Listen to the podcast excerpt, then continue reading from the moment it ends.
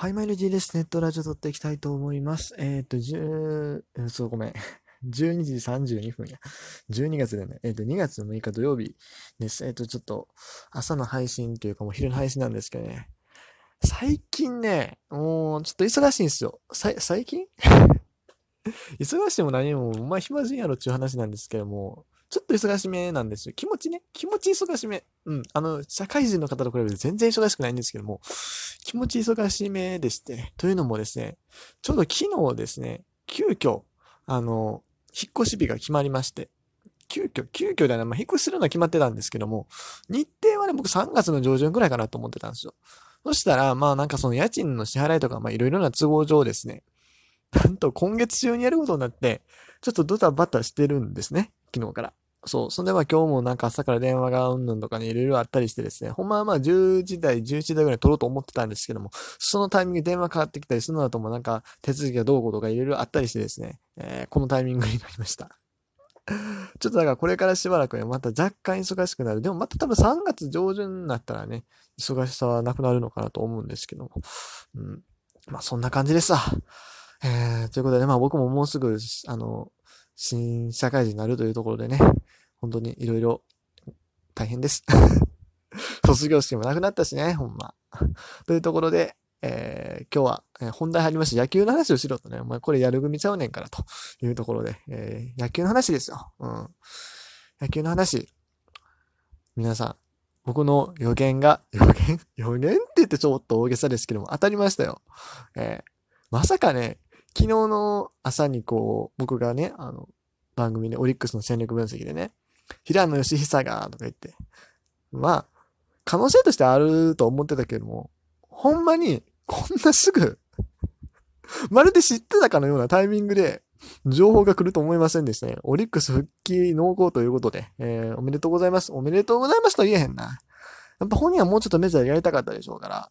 あでもね、コロナがあってもなくても結構契約が微妙なとこやったんちゃうかなと思う。36、もう37になるっていう年齢を考えると、なかなかメジャーでこう、通常やってもね、すんなり契約できたか。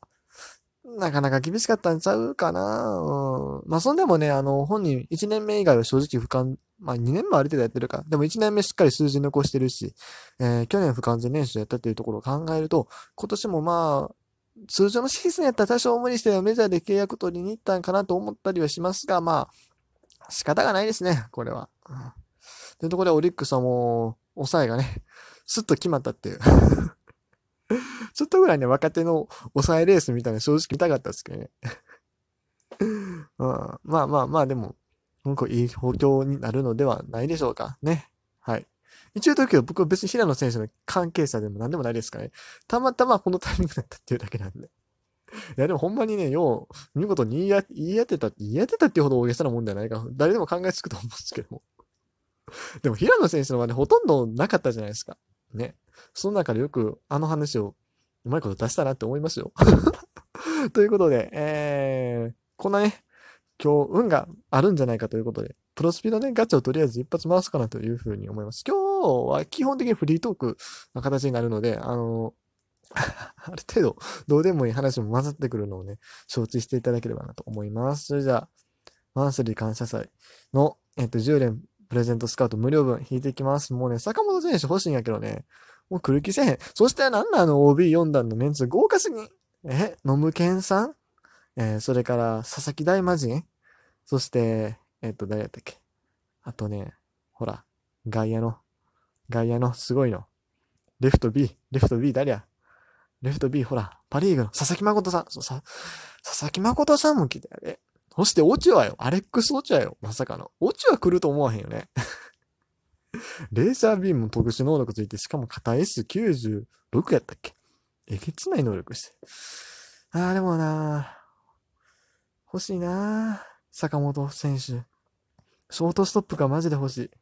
だからそう、ほんまはね、あの、この前のベストナインタイトルホルダー引いてなかったらね、ノムケンさん僕引きに行ってたと思うわ。うん。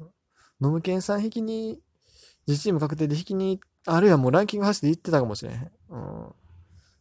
まあでもね、仕方がないです。もう僕にエナジーは残ってません。まあこのガチャでね、坂本選手、まあ、せめて茂木選手が来てくれたらなと思うんですけど。来るかな？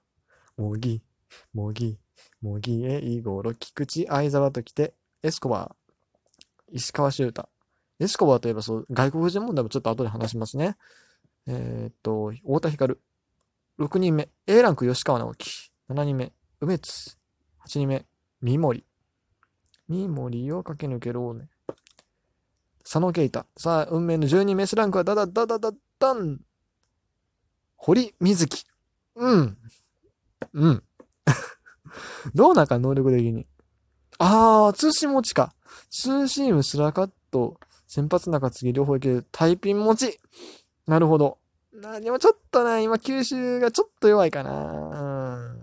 ちょっと今すぐは使えへんかな。でも将来的にね、あの、すごい強いピッチャーになる可能性はあるんじゃないかなというふうに思ってますよ。はい。ということで、坂本選手は来ませんでした。ね。正直言うとね、僕今そんなに運が来てる感じしんかったね。吉信さん引いた時はね、ある程度今やったらいけんちゃうかなと思って引いたんですけども、あの、累計の契約書で、さ、言ったっけこの話。言ってないか。累計の契約書で、あれ？これ出したっけ？トークで出したかだ、多分出したよな。累計の契約書が、えっと、吉信さんやったんですね。ベストナインタイトルホルダー。第1弾。山本由伸さん引き当てて、ミキサーが近本選手っていうところで知ったと。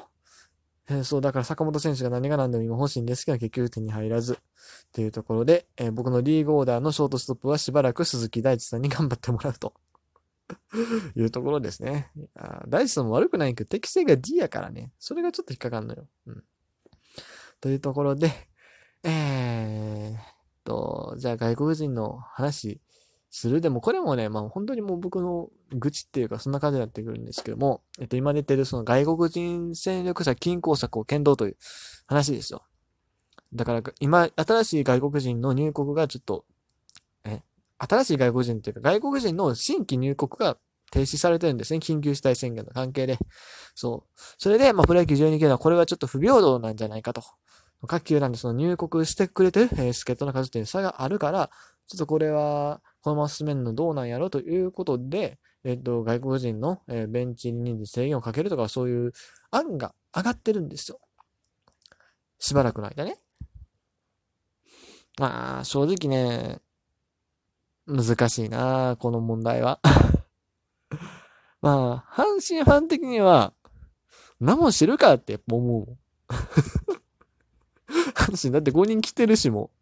8分の5来てるし。うん。一方で DNA だなんか多分誰も入ってきてなかったんちゃうかな。そういう球団もあるというところで。でもなあそんなん言い出したらな いや、これすごいね、難しい問題。うん。まあでも、うーん、まあ外国人がいろんな自由に入国できないっていうことは今までもあったわけ、まあでもその、それがちょっとあんまりも大きすぎるからって話なんだろうけども、なんかな、もやもやすんのよな。いや、やるんやったらもうちょい早言っといてやっていうところね。うん。なんですよ。今更っていうか、すんごい、もやもやするんですよね。うん。まあ、でもな、難しいな、これは。いや、ほんまにもう難しいとしか言いようがない。なんか、うん。でも少なくとも思うのは、なんか今12球団が政府とかに対して、あの入国後の隔離中も練習ができるかとか、できるようにするそういう緩和をちょっと要望してるっていうことなんだけど、正直それはおかしいよなって思う。なんでそんなプロ野球だけ特別扱いしてもらえるねんっていうね。プロ野球だけじゃないんかな。アスリート全般なんかもしれへんけども。それはちょっと違うくない？っていうふうに僕は思いますね。うん。まあ、あんま詳しいこと言わねえ、わからへんから、あんまここ突っ込めへんな。うんというところでね、えー、まあこの話に関しては感想としてはこんなもんです。はい。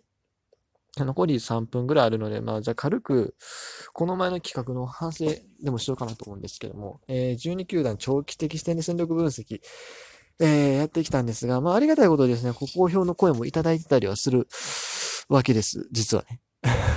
実はするんで、まあ、そういう意味ではやってよかったなと思う反面、まあ、これ前も言いましたけど、もうしないです。あれは、あのね、ラジオトークでやるのに向いてない。なんか、ああいうのって多分文書形式で、文章テキストで書いた方が多分うまいことまとまると思うし、書きたいこと全部書き切れると思うし、この12分でラジオトークでまとめてやるってなるとなかなか大変。仮にドラフトとその戦力分析の回を分けるにしても、多分うまいことまとまらんやろなっていう気がする。少なくとも僕にその能力はないと思うし、それだけの時間をかける、うーん、労力っていうのは多分わかんないと思うのよね。多分テキストにまとめた方がいいと思うし、あるいはま、もうちょっと長い番組、別の媒体で作るかね。うん。んでね、まあ、そもそもなんですけど、僕ね、ラジオトークでこういう、なんだろう、きち、きちっとした企画をね、やるのあんま向いてないなって思ってんのよ、実は。思ってて気づいたの。うん。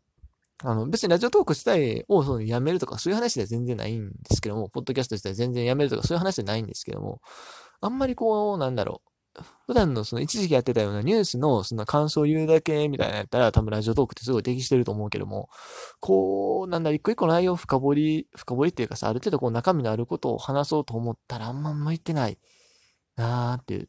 いや、それはね、あの、ラジオトークはどうこうというか、僕自身の資質的なところもあって、この前、ゼミで教授に言われたのが、あの、T 君、そうなんだ、普段こう、ゼミの発表の時とか全然うまいこと言えてないけど、その文章だとうまいこと書けてたねっていう 言われたんですよ。そのうちのゼミって結構こうなんだ、普段その、企業のね、その事例とかを読んで、それを、まあ、みんなで議論し合って、最後5分間で発表するっていう形式取ってたんですけども、その発表の時は僕の発表がまあ下手やったんですよ。その割と即興でやらないといけないっていうのもあって、うん。まあ、その議論を経た上で、その内容を汲み取った上でね、あの、発表しないといけない。そこでうまいことまとめられてなかったんですよ、僕は。うん。でもこう時間をかけて一人じっくり、その自分でその企業の事例をまとめるっていうのは、えー、良かったという点で、結局だからその 結構即興で話すよりもテキストで書く方が僕は向いてるっていうね、根本的なところがあるんで、ちょっと今後はあの、また、いろいろ、えー、発表の方、方に関して考